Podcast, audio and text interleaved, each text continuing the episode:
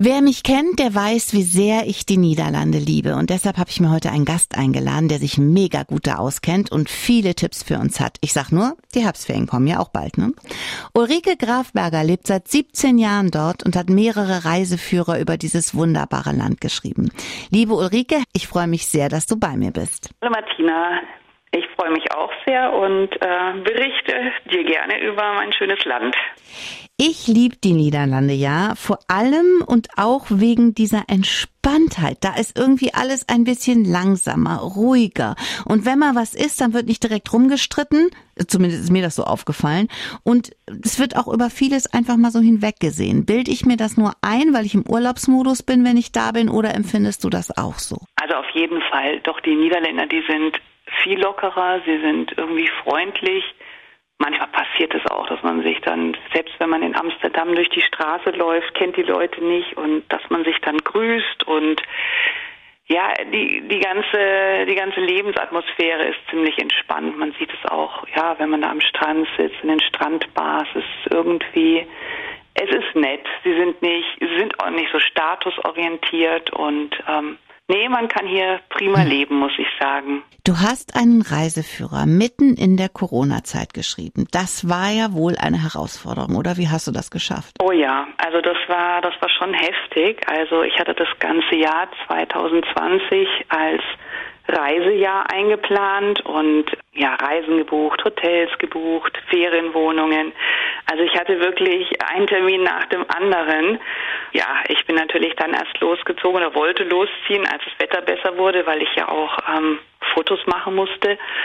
Im März, ja, da kam dann äh, diese ganze Corona-Krise knallhart auf mich zu und dann ich so, um Gottes Willen, was mache ich jetzt? Äh, einen Reiseführer schreiben, ohne zu reisen, ähm, das ist irgendwie schwierig. Mhm. Ich war erstmal schwer frustriert aber ich hatte das folgende Glück, dass nämlich die ähm, Hotels und die Ferienparks in Holland nicht geschlossen waren. Also die waren offen. Es war natürlich niemand dort, weil mhm. äh, ja, wer geht auf Reisen während äh, der Corona-Zeit. Und so langsam sicher haben wir es dann gewagt und äh, ich hatte auch das Glück, dass mein Mann noch im Homeoffice war. Der hat dann gesagt, na du steigst nicht in den Zug rein, ich bring dich überall mhm. hin. Mhm. Und dann sind wir zusammen gereist und er hat dann in den Hotels und Ferienhäusern gearbeitet und ähm, ja, ich konnte dann doch recherchieren. Allerdings anders als sonst, denn ja, es war auch komisch, die Städte waren leer. Äh, wenn man da Fotos gemacht hat, es sah irgendwie alles ein bisschen gespenstisch aus. Und man hat sich doch automatisch dann doch äh, auf die Naturgebiete ähm, beschränkt oder nicht nur beschränkt, also konzentriert. Man hat die auch ja. mit einbezogen, ja.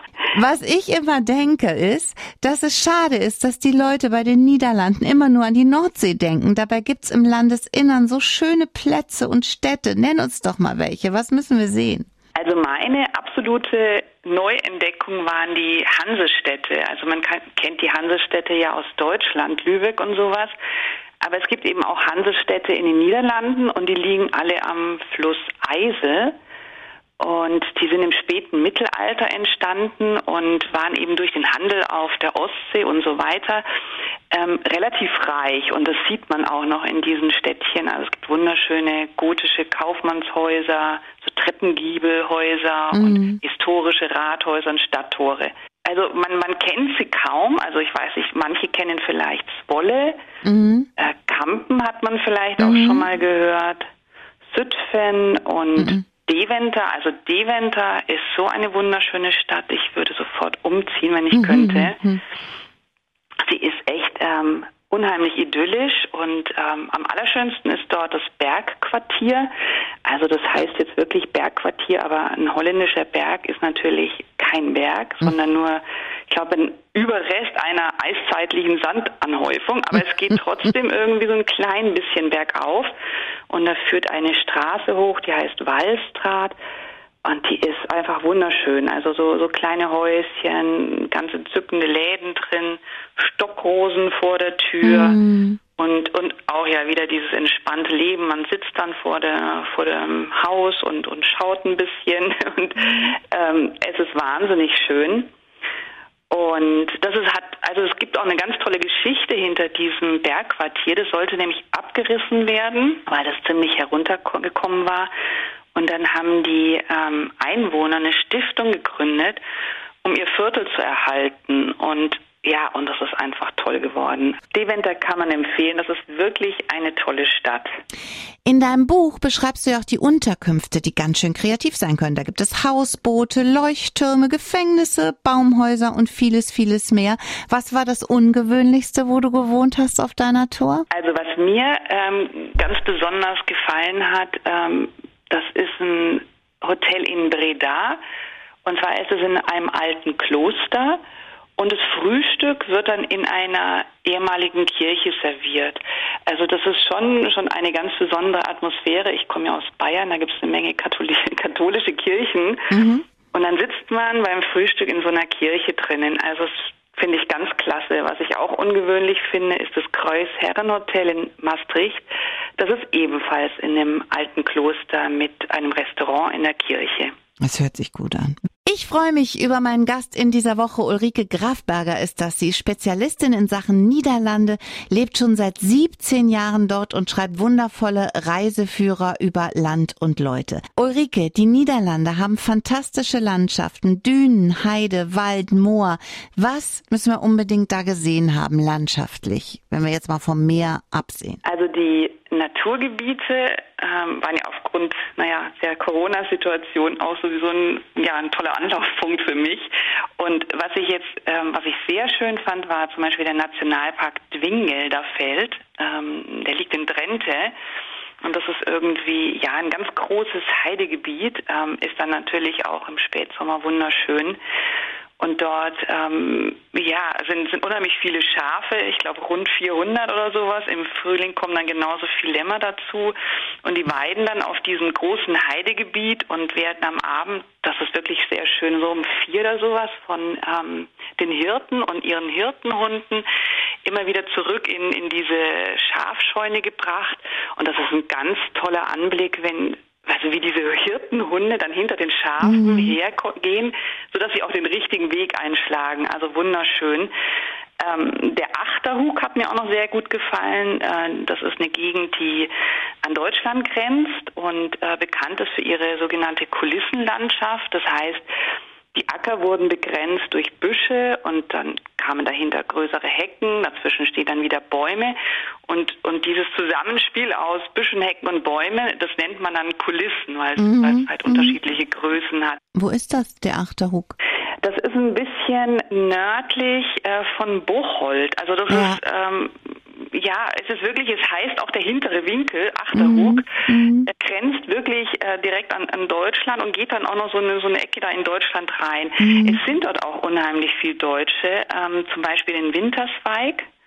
Das ist ein, ein relativ bekanntes Dörfchen und äh, viele kommen da zum Radfahren und mhm. Radfahren und Wandern hin. Und wunderschön mit Wassermühlen und gefällt mir natürlich besonders gut, weil ich am Meer wohne. Also ich ähm, freue mich dann immer, wenn ich eine andere Landschaft sehe. Also es gibt so einen mini kleinen Kritikpunkt, den ich habe an den Niederlanden. Die äh, Niederländer können viel, aber das mit dem Kochen, Ameland hat es diesmal echt eskalieren lassen. Ich war drei Wochen da und ich habe drei Kilo zugenommen. Fritten, Käse, Frikandeln, Stropwaffeln. Hilfe! Warum ist das so? Warum muss bei euch alles immer in die Fritteuse? Oh, war ja es stimmt. Es stimmt. Also sie, sie frittieren wirklich fast alles und ähm, es ist auch tatsächlich so, dass sie, sie lieben dieses Essen und äh, Gut, aber das, das ändert sich auch langsam. Also es gibt auch ganz tolle Restaurants, ähm, dann vermutlich eher in den Städten. Ja die dann auch tatsächlich auf mehr Gemüse setzen. Trotz allem, es hat mich auch immer entsetzt, wenn man zu einem Steak, zu einem Fisch, zu allem Möglichen kriegt man dann Pommes gereicht. Also ja. als ob es nichts anderes auf der Welt gäbe.